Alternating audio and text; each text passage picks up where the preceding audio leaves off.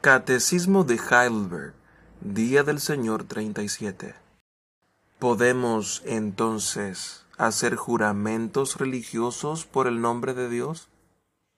Sí, cuando los magistrados así lo demandan o cuando la necesidad exige que de esta manera confirmemos la fidelidad y la verdad para la gloria de Dios y la seguridad de nuestro prójimo. Tales juramentos están fundamentados en la palabra de Dios y, por lo tanto, fueron usados justamente por los santos del Antiguo y del Nuevo Testamento.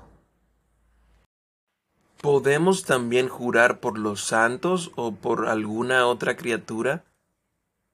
No, pues los juramentos lícitos se hacen invocando a Dios como el único que conoce el corazón para que Él dé testimonio de la verdad y me castigue si juro falsamente. Tal honor no se le debe dar a ninguna criatura.